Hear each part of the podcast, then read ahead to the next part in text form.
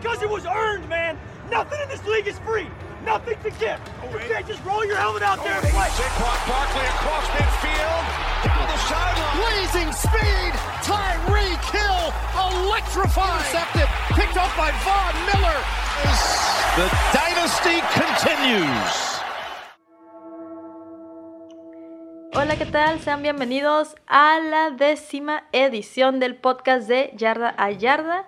Yo soy Arlene Moreno, estoy de regreso esta semana para acompañar a mis amigos Eduardo Galván y Arturo Pocoroba. Muchachos, ¿cómo se encuentran ustedes? Eh, muy bien, bueno, ya nos presentaste. Mi nombre es Arturo Pocoroba. Eh, estamos bien, estamos bien. Ahí estamos sobreviviendo. Hay salud, ¿verdad, Arturo? Hay Sí, salud. es lo importante. Es lo importante de todo importante. esto, hay salud. Sí.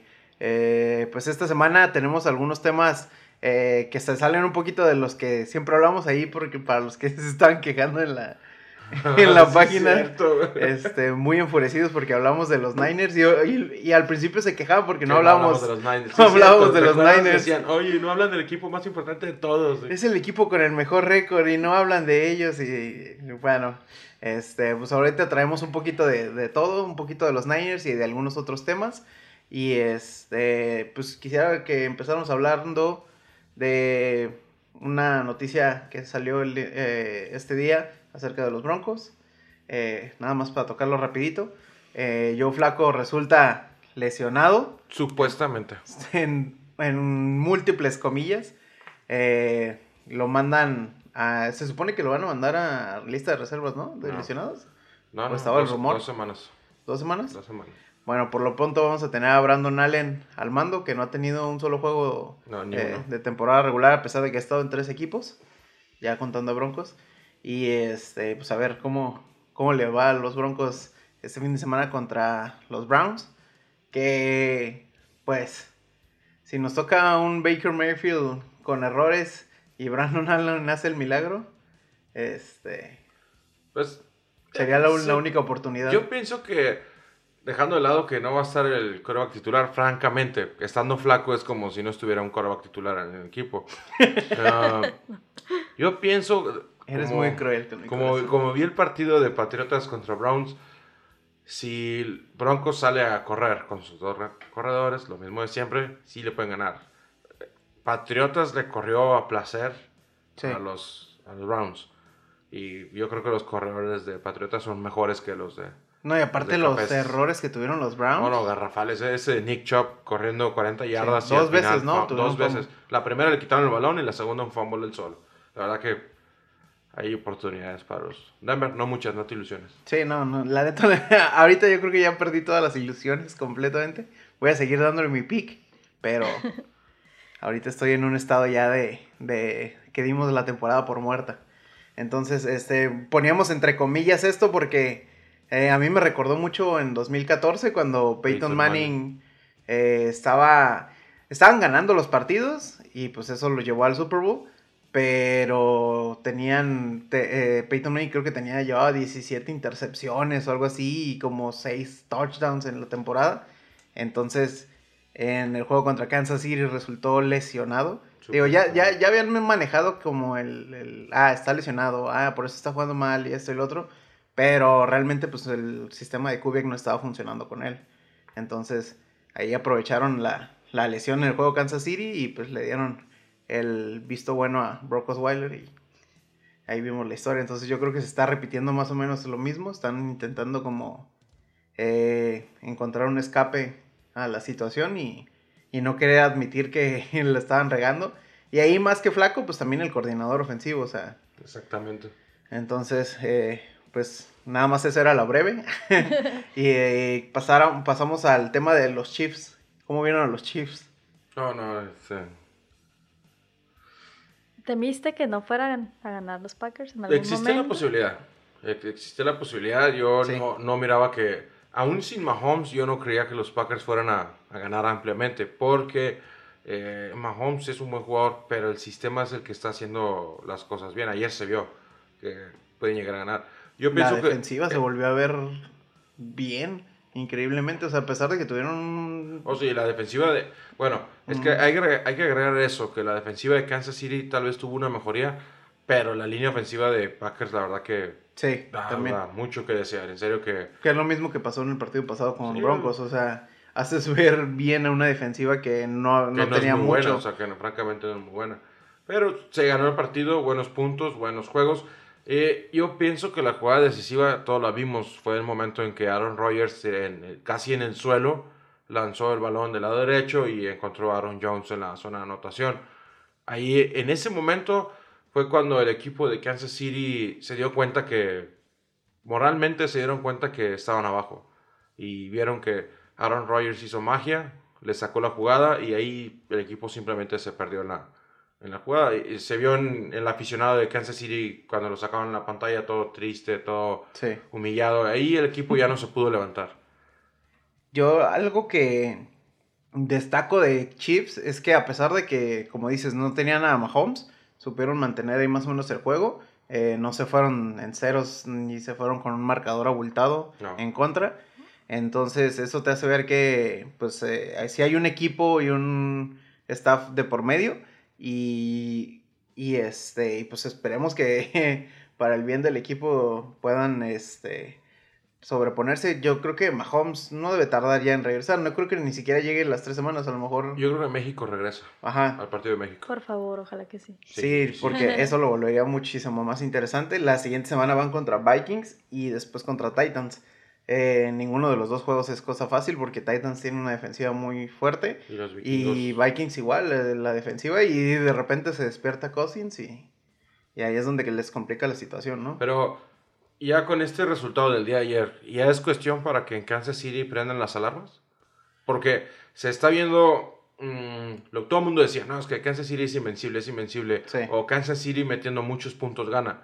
Pero ayer se demostró, y los últimos cuatro partidos que han perdido, se demostró que hay problemas en el equipo de Kansas City. Sí, o sea, ma- y más que las dos derrotas anteriores fueron con Mahomes. Entonces el pretexto de no está Mahomes y por eso perdimos con. Packers no es válido. Entonces, eh, pues ahí sí tendrían que eh, seguir apostando como lo que estaban haciendo. O sea, el marcador, eh, abultarlo lo sí. más que puedas y tratar que tu defensiva, si ahorita ya está respondiendo mejor, eh, seguir alimentando esa, esa defensiva. Porque si no, contra eh, pueden llevarse dos derrotas en las siguientes semanas sin Mahomes. ¿Cuál es su récord en este momento? ¿Seis? No, No, de los Chiefs 5-3. Ajá. 5-3. Con dos derrotas más, ya está difícil el panorama, francamente. Está, porque su cierre, su cierre es complicado de Kansas City. Sí, y, y pensándolo en que realmente no, no lleva, no está tan despegado de No, los de los demás Raiders. rivales, de los Raiders. De los y, Raiders. y ahorita con la, con la victoria de los Chargers también. Revivieron, totalmente revivieron allí los Chargers. Sí, este, digo, fue un Van a triunfo, morir la semana que viene. fue un triunfo ¿Contra quién milagroso. juegan? Ah, contra los Green. Ah, no es cierto, los Chargers están fuera de playoff. Sí, es como, yo creo que esa es como el colchoncito que tienen los Chiefs, ¿no? Están en una división donde el resto de, de sus compañeros están como teniendo una temporada no tan triste, buena. Triste. Entonces, digamos que eh, tienen esa comodidad, pero los coaches sí tienen que trabajar en arreglar eh, ese, esa clave de la que les hablé ¿no? la última vez que vine. Mientras que le sigas quitando tiempo de posición a la ofensiva de los Chiefs, va a estar difícil que, que puedan sobrevivir con el trabajo que hace su defensiva.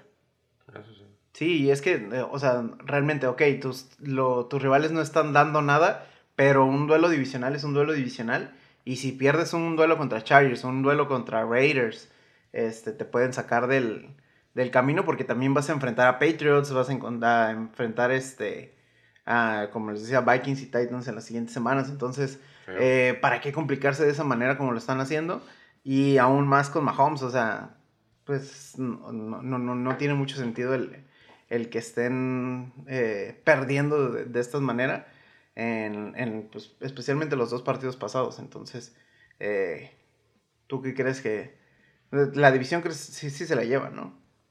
En este momento no sé. Francamente no sé porque veo... Es que son los, los Chargers, sí son malos y sí están batallando, pero no dejan de ser los Chargers. O sea, francamente... mm, sí se la van a llevar, pero la van a pelear. La van a pelear bastante. Van a un juego de diferencia o dos juegos de diferencia. Ahora, yo creo que ya se empieza como a, a descartar un poco Kansas City eh, para, por ejemplo, una final de conferencia. O sea, como que cada semana se han ido alejando un poco del favoritismo que tenían al principio de... Sí, no, ahorita yo creo que es claro que el primer lugar le corresponde a los Patriotas de Nueva Inglaterra y el segundo lugar yo se lo daría a los Ravens de Baltimore. Eh, no, como tercer lugar entraría Kansas City, pero francamente no. Los Colts ahí vienen, vienen despacito, vienen sin nada espectacular, pero ahí vienen. Yo hasta ahorita, a, lo- a como lo veo, creo que realmente eh, los playoffs quedarían como están en este momento en, en las tablas. Nada más a lo mejor eh, la pelea sería entre Houston y Jacksonville por el otro comodín. Pero yo sí lo dejaría. Patriots en primer lugar, Colts, eh, los Ravens y Kansas City. Como campeones divisionales. Ajá, como campeones divisionales y ya entrando Bills, porque ahí sí creo que Bill- a Bills no, no lo bajan. No, eh, yo creo que sí lo bajan, ¿eh? ¿Tú crees? Francamente, Bills. eh, Bills es esa clase de equipo que te sorprenden durante la temporada. ¿Pero, Pero, quién lo va a bajar? ¿Jets? Mm, O, Del a- comodín, o de, o de otro. Del comodín. O sea, por ejemplo, ¿crees que pasa en Houston y Jacksonville? Me gusta Houston. Me gusta mucho. Bueno, el problema de Houston es que se lastimó JJ Watt. Sí. El- su arma, su mejor arma, la defensiva, se lastimó. Sí, pero eh, pues no, yo, yo sí dejaría a los Bills en este momento. No creo que, que vaya a haber mucho movimiento. O sea, ya como, como, a como se están presentando los equipos eh, a estas alturas, ya a, me- a mitad de temporada. Y está bien definido. Sí, yo creo que hay, eh, en especial la, la- la conferencia americana, pues es la que en este momento ya se terminó de definir para mí. Este, te digo, ape- a, lo mejor en, el- en la lucha del comodín entre Jacksonville y Texans va a ser la, la situación interesante, pero fuera de eso yo creo que hasta ahí queda. ¿No? no te veo muy convencido. No me convence mucho. ¿Tú qué piensas, Arlan? ¿Dónde Oye, están tus Steelers? que-. ¿Dónde están los Steelers que dijiste que iban a resurgir? No sé, yo, yo precisamente quería eh, luchar, luchar por los Steelers. Digo, yo sé que le acaban de ganar a Miami, pero tienen una racha de dos triunfos y no sé si eso podría ser un indicativo de que las cosas podrían mejorar para ellos en la segunda mitad de la temporada. Ay, Pero ganaron a Miami y a los Chargers. Patriotas le ganó a Miami. Kansas City le ganó a Miami. Sí, pero no. Es, es- es lo mismo, o sea, no. Pero Patriotas apaleó a Miami. Pero no porque Patriotas le haya ganado por paliza y, Pittsburgh no quiere decir que es menos su victoria. Es una victoria. Al fin y al cabo es una victoria. Pero tú, ¿cómo viste a Mason Rudolph, por ejemplo, en ese partido? O sea, ¿tú crees que él tiene material para levantar el equipo y ponerlo en un wild card? Nunca se sabe cuándo va a llegar ese suplente victorioso Nick Foles. Nunca se sabe. Sí, yo digo que Steelers tuvo que lidiar con esa situación de, de la lesión de Big Ben y que tuvieron que pasar por un proceso, digamos, de adaptación y que ahorita están como ya más o menos encaminando el- proyecto hacia donde quisieran llevarlo. Yo sé que son victorias contra equipos que, que no, digamos, no han demostrado casi nada, ¿no? En la temporada y podría, no me gustaba decirlo así porque quiero pensar que todos compiten, pero digamos que son triunfos fáciles, ¿no?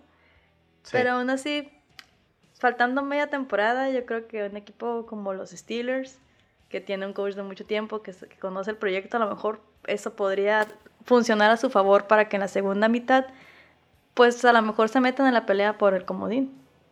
Nadie está descartado. En este momento nadie está fuera. Yo, yo a Pittsburgh sí lo dudo bastante. Al que me parece interesante y que creo que ahí va como un rival silencioso es este, los Titans. Después de que quitaron a Marcus Mariota.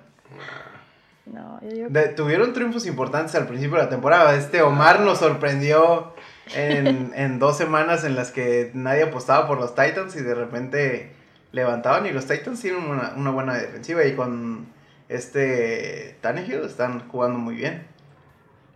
No me convencen, son los Titans. A mí me dejaron morir las dos veces que los elegí en los picks, entonces ya no confío No. para nada en los Yo, Titans. yo veo más material en Steelers porque tienen más experiencia, nada más por eso. Como Por la entrenador. experiencia. Sí, como entrenador. Y yo digo que los Titans van a caer en sus duelos divisionales. Hasta abajo. Ahora, ¿qué opinas de Tannehill? ¿Cómo, se, ¿Cómo crees que se ha visto? Pues es que Tannehill es un jugador decente, es un jugador bueno, nomás que el sistema en el que estaba siendo utilizado en Miami era un sistema decadente, un sistema feo. Gaze es un entrenador malísimo y francamente, desde- y, eh, bueno, al menos yo lo puedo decir que cuando vi llegar a Tannehill a la liga tenía muchas ilusiones en él porque es un, es un jugador que en el colegial demostró muchas cosas, pero francamente llegó a un equipo que no le correspondía. Y sus números hablan por él. Son casi, ¿cuántas yardas? 21,000. 21 mil yardas. Es un buen número de yardas. Le hacen falta más apariciones en playoffs o tal vez un campeonato. El problema son los, los Patriotas. El problema son los equipos en los, Los que le ha equipos malos tocado, los ¿no? que ha llegado.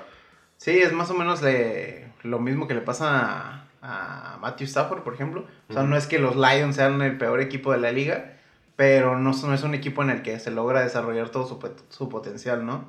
Entonces, es de esos eh, diamantes en bruto que creo que nunca vamos a ver, ver brillar Van a suficiente. quedar así nomás. Sí, como un buen prospecto que, que se pudo haber dado más. Algo similar como Andy Dalton, a lo mejor. Sí. Que si le hubiera tocado mejor suerte, le hubiera tocado en algún otro equipo con que pues, estuviera más interesado Todos, en ganar. todos dicen que si Matthew Stafford hubiera llegado a otro equipo, ah, no sé, los Steelers, los Packers, una yo sería campeón de Super Bowl dos veces al año. Sí, sí, lo, lo apuntan mucho como que podría ser el mejor jugador este, de su era, Sí. este, si no fuera por, por la situación que ha tenido alrededor, ¿no? Eh, que nunca le han logrado formar un equipo, a pesar de que ahorita están llenos de patriotas queriendo formar un, Expatriotas un Patriotas 2. 2.0. Así es. Y nos pasamos al tema en el que tenemos aquí a dos personas eh, involucradas en la situación entre Packers y Saints. Lo quise hablar porque eh, también lo pidieron mucho en, en la página. Querían que habláramos de los Packers, que habláramos de la buena, de- del buen momento que Ah. están teniendo. Y este, algunos en, el, en la página lo apuntaron como eh, a Packers el mejor equipo de, de la liga No. no solo de su conferencia, sino de la liga. Este, Eduardo dijo al principio del podcast que Packers efectivamente era el mejor de su conferencia. Y este, y por otro lado tenemos a Arlene, que es fanática de los Saints, Nueva fanática. de los nueva fanática de los. Desde el año pasado. Ándale. Desde 2000 queriendo desde el remeditar 2018, tu- yo sé. el comentario tan No, no, no. Digamos, los Bueno. Chargers se fueron en el 2017, tropecé con los Raiders, me volví una santa en el ver, 2018. platíquenme, convénzame de cuál es el mejor Yo le voy a echar flores a los Santos de Nueva Orleans. De hecho, hace rato estaba pensando qué decir de ellos para no denigrar a mi equipo, ¿no? Los Santos, a mi gusto, son el equipo más completo de la, de la liga completa, todas la- las dos conferencias. En cada posición y unidad juegan al mejor punto. Son los mejores, lo mejor de lo mejor con el mejor coach totalmente. La línea ofensiva es una de las mejores en la NFL. Las dos facetas para abrir huecos y para proteger al mariscal de campo en el pase es impresionante. El tiempo que le están dando a Teddy Bridgewater para tirar es impresionante. Y ahora Brees. Drew Brees. Su defensiva tiene 30 partidos que no permite un corredor más de 100 yardas terrestres. No Eso, señores, es un récord. Eso, señores, es definitivamente por el cual los Santos son el mejor equipo de la liga. Porque si vienen después San Francisco, después Packers, esos equipos son equipos que están haciendo bien las cosas desde ahorita. Pero Santos viene haciendo un trabajo espectacular desde antes. Al menos es lo que yo pienso. Además que los Santos le han ganado equipos importantes. Sí. No le han ganado a puros equipos patitos como los Patriotas, como los Kansas City Chiefs o como San Francisco. Ellos le han ganado equipos importantes. Texans, Seahawks, Cowboys, Jaguars que venían en... Lo más, lo más, las victorias más importantes para mí de Santos son las de Seattle, las de Jacksonville y las de Chicago. Le Sí. ganaron a las defensas top de la liga. Así es. Así que yo me quedo con los Santos. Con un quarterback suplente. Sí. ¿Tú ¿Estás de acuerdo, Yo estoy de acuerdo con, con, con Eduardo, obviamente. Pero, pero, sí, sí. Y no solo por el fanatismo.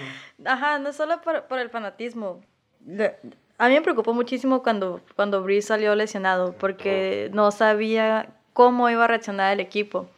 O sea, obviamente, en el juego de la lesión, el equipo no tuvo el tiempo para reaccionar como es debido y terminaron perdiendo ese juego contra los Rams. Pero en las siguientes semanas, eh, en el primer juego, eh, Teddy Bridgewater no se vio tan, tan bien. Este, realmente fue un, un trabajo colectivo esa victoria, como dijo Sí. Dardo. O sea, fue, Las primeras dos semanas todavía, como que... sí, fue como un trabajo colectivo y ahí es cuando yo dije, no, ¿sabes qué? Están bien, o sea, las cosas están bien. Es un, es un equipo que hace una labor colectiva y que no depende de un solo, de un solo jugador. O, o de que un jugador no esté en su posición, porque ya lo vimos ahora, eh, no tenían a Breeze, no tenían a Camara, entonces era como que, ah, no tienes a tus referentes y aún así sigues ganando. Entonces es como dice Eduardo, es un trabajo de- del coacheo, o sea, es un trabajo que dentro del campo y fuera del campo está haciendo bien las cosas. Y por eso para mí es como el, el valor, digamos, agregado que tienen los Saints. Que sí me preocupa que eventualmente tengan que enfrentar. Yo digo que la final de conferencia, eh, con perdón de los 49ers que van invictos, tendría que ser contra los Packers. Sería lo ideal, sería para mí el, el mejor juego posible que se podría dar en esa conferencia. Y ahí yo creo que podría pasar cualquier cosa, porque Aaron Rodgers está intratable esta temporada. Sí. Que ese es el punto estelar. Es el punto estelar de los Packers. O sea, yo siento que Aaron Rodgers ahorita podría hacer lo que sea. Sí, yo, yo oh, bueno, Respecto a eso, ni siquiera yo pondría a los Packers como el equipo 2 de la liga. Porque lo que están demostrando Santos y deje- dejemos pura conferencia nacional. Lo que están demostrando Santos y 49 es consistencia. Consistencia al ataque, consistencia a la defensa. Y Green Bay, como todos los años, sí es un equipo bueno, es un equipo que está haciendo bien números, un equipo que está utilizando sin su receptor estrella, están haciendo buenos juegos, buenas yardas. Pero están dependiendo de ese punto en el que Aaron Rodgers tiene que hacer la magia que sabemos que puede hacer para ganar los juegos. sí. Y eso está muy Empezamos bien. a dejar de ver a la defensiva que estaba que, que empezó muy bien en la temporada. Los primeros cuatro se ha ido partidos diluyendo ya. eran la número uno. Los primeros cuatro partidos hoy ya están en la posición número 21. Sí. Entonces, Ahí es donde está el problema. Ahí de es los el problema.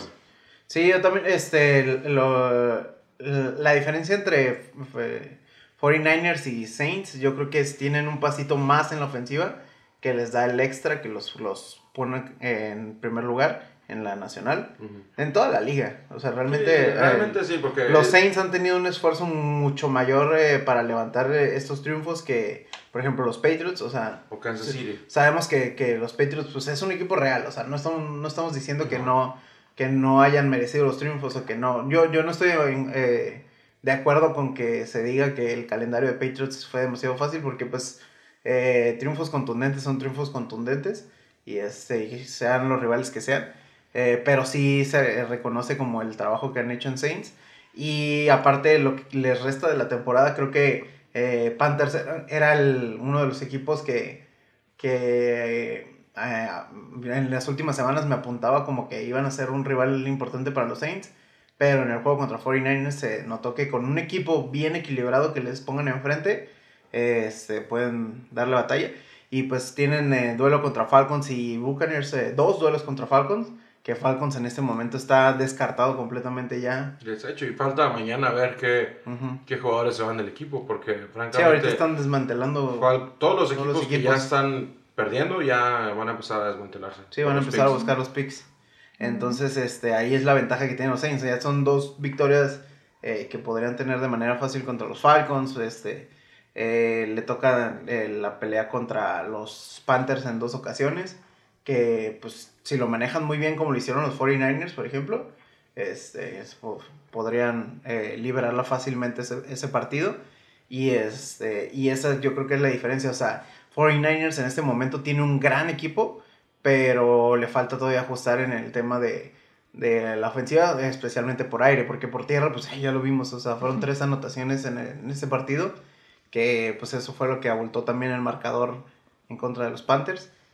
Y la, la única falla, pues es que Jimmy G todavía no, eh, pues no, no ha demostrado constancia, pues, o sea, es un, es un quarterback que te va a mantener el juego, pero hasta ahí, entonces, eh, cuando ya enfrentes a, en un duelo divisional, un duelo de conferencia, pues se te puede caer el equipo. Ya por eso yo por- digo, me saboreo Ajá. por ver en la final de conferencia un Packers Saints. Sí. Sí, ahí es donde, donde empieza a surgir la magia, ¿no? De Aaron Rodgers y, y tratar de, de levantar el juego. Además que un Breeze contra Aaron Rodgers en final de conferencia estaría suculento. Sí, es como... Se manjar, espero que, que nos lo sirvan. Por favor. ¿Tú qué crees que sea que los, lo, lo que necesitan los Packers para modificar este, las debilidades que tienen en este momento? Un liniero derecho, la ofensiva. Dinero de, Liniero ofensivo. Sí. Nada más hace falta una línea ofensiva. Uno Derecho. más. Te iba a decir, no, Trent Williams, pero es No. izquierdo. No hace falta uno, nada más. Del lado en el que está Bakhtiari, todos sabemos que es el mejor liniero de la liga, entre los 77 rankeados. No hay nadie mejor que él.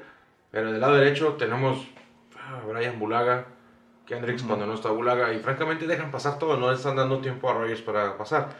Ahora regresamos otra vez a la jugada ayer que Aaron Rodgers sacó tirado en el suelo el balón y metió el touchdown. En esa jugada, el que dejó pasar a todo el mundo fue Bulaga. Le correspondía hacer una cobertura del lado derecho, se confundió, dio la vuelta hacia el lado izquierdo y el que estaba del lado a su lado izquierdo, que era el centro, también se confundió y pasaron tres jugadores de Kansas City. Aaron Rodgers, sí cierto, está bien, tiene que sacar esas jugadas, pero no tiene por qué estar sacando esas jugadas Aaron Rodgers. Así no van a ganar. Así van a llegar a la final de conferencia o a los comodines o a las divisionales y van a volver a perder. Pero ese no es un equipo del campeonato. O van a hacer que se te lesione. O se va a lesionar. La jugada esa que mencionamos, Sí. para mí cuando cayó dije, no, sabes que eso es la misma lesión del año pasado, Ujú. que se lesionó la clavícula. Es una lesión de clavícula y no deberían de estar haciendo eso. El equipo tiene que esforzarse por encontrar. Esta temporada no lo van a encontrar, ya no. Así como está el equipo se va a quedar, no hay más. No creo que vayan a agregar a nadie más. Y Sobre todo linieros, ¿no? Sí, Que- no, que no no, hay- no- son los movimientos. los que están talentosos están firmados ya Sí. todos. Entonces, hasta el draft, espero que agarren a muchos linieros, porque no ocupan nada más. Realmente Packers necesita tres segundos más para tirar el balón, y con esos tres segundos no hay equipo que nos pueda Ah, bestia, tres segundos es un chorro, ¿no? No, no tiene, un, dos, tiene dos segundos y medio para tirar, nada más, su promedio de, Sí. de tiempo de tirar. Y cuando Tom Brady tiene siete segundos, Sí, sí. Pat Mahomes tiene 8 segundos para tirar. O sea, realmente mm, ahí están esos 2 segundos, 3 segundos que hacen falta. Sí.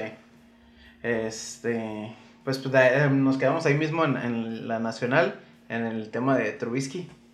¿Tú cómo lo ves? Fuchi, guácala. Yo creo que ahorita los Bears están en el momento exacto para decir, ¿sabes qué? Este vato no fue y vamos a empezar a, a buscar alguna otra cosa porque realmente, o sea, tú notas cuando es falta de trabajo y cuando es falta de talento.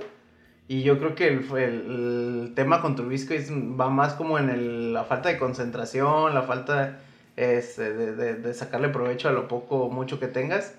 Entonces, este, yo creo que están a Ah. tiempo de buscar alguna otra opción. Mira, el problema de los osos es que son muy orgullosos. Sus directores, su equipo de cocheo son muy orgullosos.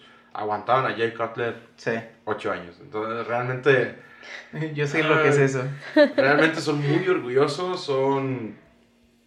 No sé, la verdad que no, no le veo mejoría. No van a cambiar de coreback. No lo van a hacer. Ah, Pero no van a llegar a ningún lado con él. Sí, ya es... eh, La defensa no los va a salvar. esta temporada yo creo que ya quedan descartados por el, el tema de eso, de, o sea, de, de no encontrar conexión en la ofensiva.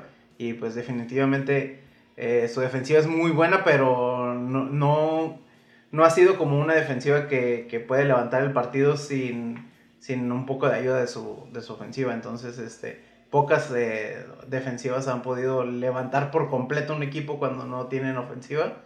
Y creo que este no es el caso de esa defensiva. O sea, por más buena que sea, eh, comete más errores su falta. ofensiva de la que pueden salvarlos. Sí, no, la verdad que los osos ya están.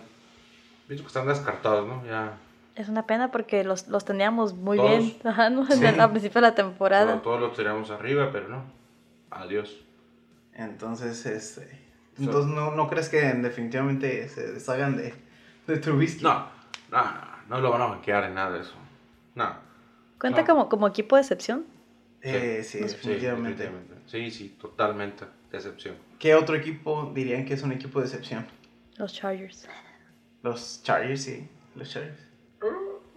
Porque al principio se esperaban Pero es que- más cosas de ellos. Chargers. Ajá, los Chargers actuaron como los Chargers. O sea, empezaron con un hospital desde la semana 1. Sí. que eso ya es típico de los Pero Chargers. ese es el problema de siempre. Sí, por eso. Entonces- Mira, si los Chargers ya tuvieron tres oportunidades de llegar al Super Bowl, las desperdiciaron.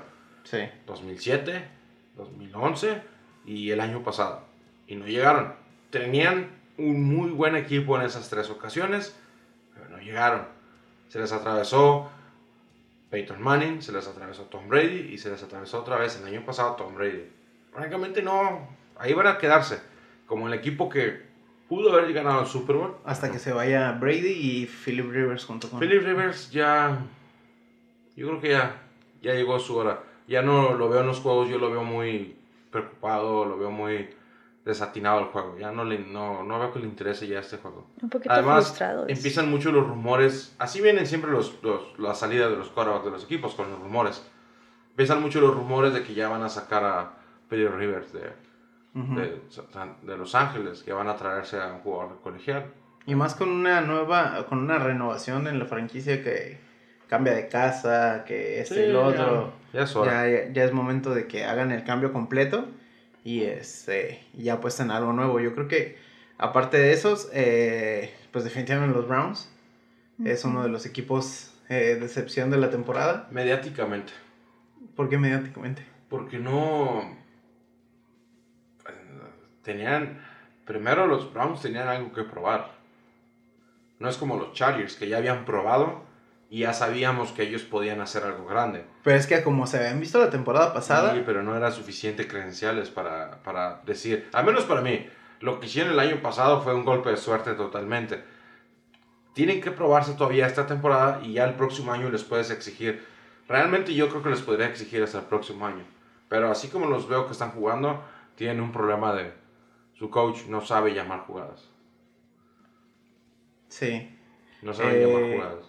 Tienen mucho talento eh, a la ofensiva, Sí. sobre todo. Y, este, y armaron muy bien la defensiva también, Sí. como para estar en la situación en la que están. Yo por eso los meto ahí en, en la decepción, porque, eh, pues, no puede ser, o sea, por más que tu coach esté trabajando muy mal, realmente pues tienes talento, entonces deberías de al menos eh, sacarla eh, algunos resultados aceptables, pero ahí yo, yo estoy viendo muchos errores en los propios jugadores, o sea, más que el, el, el llamado de las jugadas, el- los, los jugadores están cometiendo muchos errores, o sea, Baker Mayfield, eh, eh, Nick Chubb. Nick Chubb en ese partido, o sea, esos, ese tipo de cosas no dependen nada más de tu coach.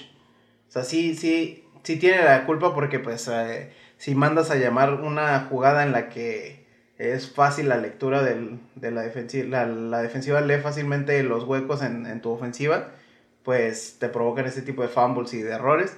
Pero de todas maneras yo creo que también este, los jugadores están teniendo un desempeño eh, Pobre, pobre, ajá. pobre. Entonces yo por eso sí los apuntaría como, como una decepción junto Los Rams. pues sí, ajá, los Rams.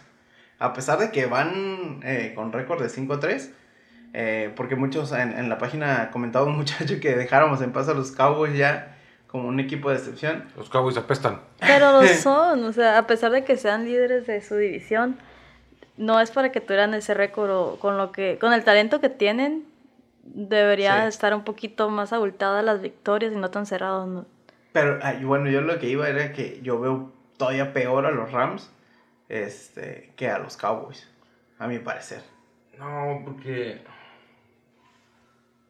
yo pienso que son igual de malos. Igual de malos. Los Cowboys su problema es que ah, están ganando, o sea que van a ganar, van a llegar a los playoffs y se va a repetir el mismo círculo vicioso. Van a dejar a su, a su head coach, le van a dar un contrato de 35 millones al año a, a Ah, Dak Prescott. Prescott. A Mari Cooper probablemente lo firmen otra vez, 15, 16 millones al año. Pues a Mari Cooper se lo gana. No, sí, a Mari Cooper se lo merece, totalmente. Es, él, si se sale de ese equipo, cualquier otro equipo le daría esa Que cantidad de ojo, dinero. al inicio de la temporada estabas diciendo que Ezequiel Elliott se merecía ese contrato, pero Ezequiel Elliott no ha aparecido hasta el momento. Pero es que le están cargando el equipo completo, francamente, no le están ayudando. Eh, hay muchas diferencias respecto a la línea ofensiva del año pasado a esta línea ofensiva. No es culpa de Elliott que la línea ofensiva no le dé el tiempo para, para caminar, no le abra los espacios. Por muy bueno que seas, si no te dan los espacios, no te dan el bloqueo decisivo, no, no sales a correr. Puede ser, pero... Apestan, apestan los Cowboys, apestan. Yo también los pongo en el mismo nivel. Eh, son, son lo mismo. Son equipos que van a llegar a los playoffs, pero así van a salir del, del- de los De playoffs. la contienda. O sea, mira, Cowboys va a ganar su división. Es imposible que no la gane. Están los Gigantes y Washington eh, ya están fuera. Washington ya está fuera de la contienda. Eh, ¿Y los Eagles? Gigantes se ven bien. Los Eagles, ah, no lo sé, no lo sé. Tienen muchos problemas Con eh, sus nuevas de contrataciones. lesiones. Me gustó mucho este novato Sanders. Me gustó mucho cómo corrió. Eh, por ahí dicen que, que Mike Evans se viene al equipo. Es un rumor todavía. Son rumores. Son rumor, es un rumor. Pero estaría, estaría muy impresionante ver a Mike Evans en esa ofensiva. Sí. Darle esa arma, ese poder. Yo justamente a eso me refería con las nuevas contrataciones. Es un rumor todavía, no sabemos si es cierto. Ah, yo creo que sí se va a confirmar. Y, Pero- y con eso yo creo que sí despegan y se llevan a los Francamente, Cowboys. dándole ese receptor estrella a, a Carson Wentz, Carson Wentz. uh, sí, sí ganan. eh. Sí, sí sobrepasan a los Cowboys. Y más con los jugazos que ha estado teniendo Evans, Sí, la verdad que... que ha sido una joya para los Oh, fantasies. sí, Sí. para todos los que lo ganaron en fantasy. Ya lleva dos que- juegos arriba de 40 puntos y la mayoría Todos de está 30. entre 30, ajá, 30 para arriba. 30, casi 40. Entonces, este es una joyita que podría darle uno- James Winston te hizo feliz. nah, nah. James Winston te hizo feliz. Nada más porque encuentra a Evans, pero fuera de eso, James Winston no, ya también que le den Chole, chole, vámonos. ya que le den crank A a la crank. No, Oh. ¿cuál? Mejor a Marcos Mariota. No, Teddy Bridgewater a Denver.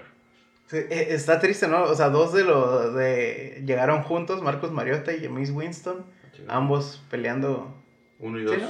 Sí, uno y dos.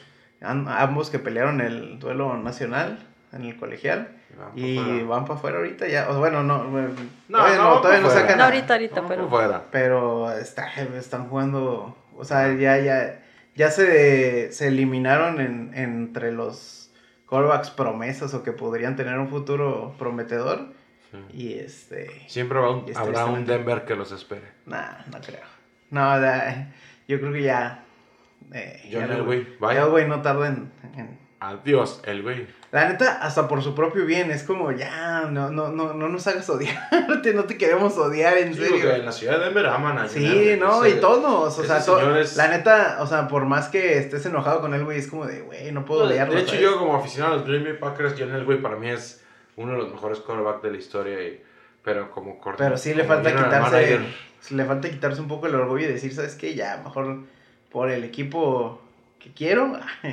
voy a dejar eh, este lugar que no he sabido manejar correctamente en, en los últimos seis años. O sea, ni siquiera el, el- el tiempo del Super Bowl, yo creo que Ese Super Bowl Su- fue una suerte. su triunfo más grande en ese Super Bowl fue contratar a Wade Phillips y que cargara él con todo el peso del equipo, porque ni siquiera Kubiak siento que le hizo tanto bien al, al equipo, porque al final pues el- la ofensiva no, no jaló.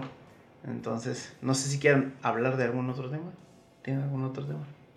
Mm, Habíamos mencionado el juego de México. Ah, sí.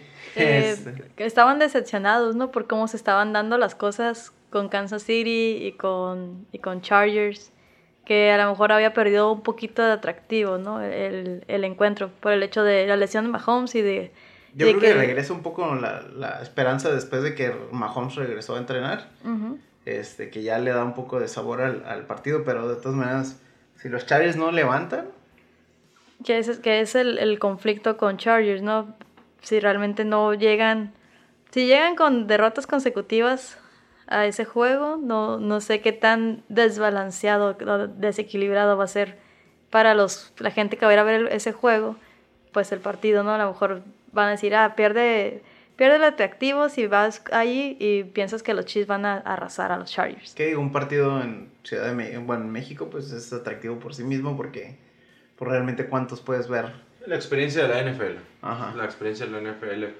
Es un partido que al principio de temporada pintaba como un juegazo.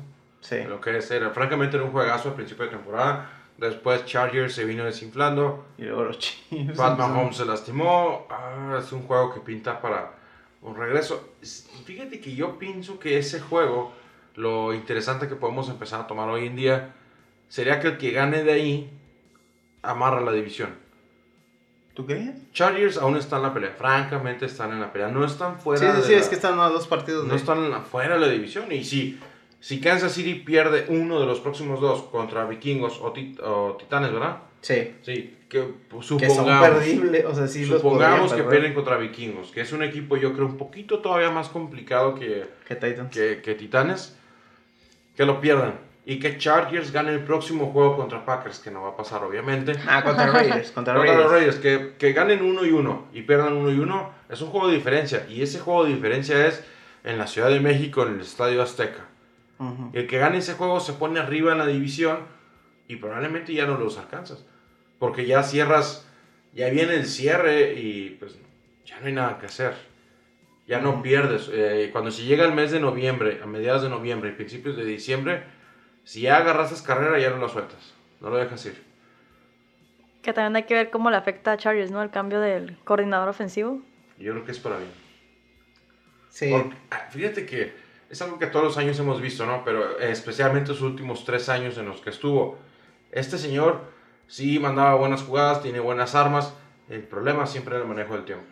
Ahora, el, yo, yo creo que esta es la primera vez que se le ve a un Chargers preocupado por querer ganar Sí, porque eh, a temporada. Ajá, porque generalmente en años anteriores era como, güey, ya despide hasta al, al coach, al head coach, y no lo hacían y la, lo alargaban la situación. No, Y era hasta, ajá, entonces eh, creo que es la primera vez que vemos unos Chargers que toman una decisión fuerte en un lunes por la tarde y, este, y deciden cortar a un, a un- coordinador. Entonces, este, ahí es donde se podría ver. Si van a, obviamente siempre los cambios eh, eh, son costosos o, o- o son complicados el, el elegir un nuevo coordinador, pero pues siguen teniendo una cabeza este, eh, al frente, o sea, el, el head coach Ah. se mantiene, entonces Anthony Lynn. eh, podría no, no, no darles tanto dolor de cabeza como podría ser este en, en- en el caso de un, co- un head coach. Entonces eh, se les ve un poco el compromiso de querer levantar la temporada y saben que pues tienen la ventaja de que Chiefs... Yo creo que eso fue lo que los motivó, ¿no? O sea, al ver este Chiefs perder, Raiders perder y Hay ellos ganar, entonces es como de vamos, o sea, vamos a hacer los ajustes necesarios para levantar el, el vuelo. Entonces, este, yo creo que eso es lo que a Chargers podría motivarlos a, a, a hacer cambios que los lleven a, a empezar a ganar. Ojalá que sí, que sea un, un juego muy entretenido. Espero, espero yo al menos que sea un juego de, de más de 50 puntos. Más de 50 puntos para que los aficionados que van a ir al Estadio Azteca se diviertan. Al menos disfruten, 50 puntos, Al menos lo disfruten, se diviertan y vengan ahora a los Kansas City Chiefs o tal vez sí ganen los Chargers. Tal vez, no están fuera todavía. Sí, no, no están descartados. Por el Eh. bien de, de la división, ojalá ganen los Chargers para que se le ponga saborcito. Ojalá empaten los dos. Los Broncos ganen los últimos. No, no, no. Eso no va a pasar, Arturo. Lo siento mucho. Pues está bien, este, llegamos al décimo episodio del podcast de Yarda Yarda. Esperamos que les haya gustado. En, los, pro- en el próximo podcast vamos a hablar un poco de historias, este, pues no de terror, pero así como, Macabras. ajá, acerca de la NFL. urbanas. Vamos a sacar algunos datitos curiosos y medio macabros para hablar un poco de, de- en, en el tono de las fechas de Halloween, de Día de Muertos, de todo eso. Entonces, este, ya esperamos que se nos acompañe de nueva cuenta Omar, que se tomó unas vacaciones otra vez para poder ver perder a los Dolphins, pero con muchas esperanzas hasta el medio tiempo. Sí. Y este, nos escuchamos a la próxima. Mi nombre es Arturo Pucoroba Yo soy Arlet Moreno. Eduardo Galván. y síganos en nuestras redes sociales en todas partes como arroba yarda yarda y en www.yardayarda.com. Nos vemos. Hasta la próxima. Adiosito. Bye. Here's Beckham looking to throw. Wide open. It's Barkley. Inside the 20. Still going. Into the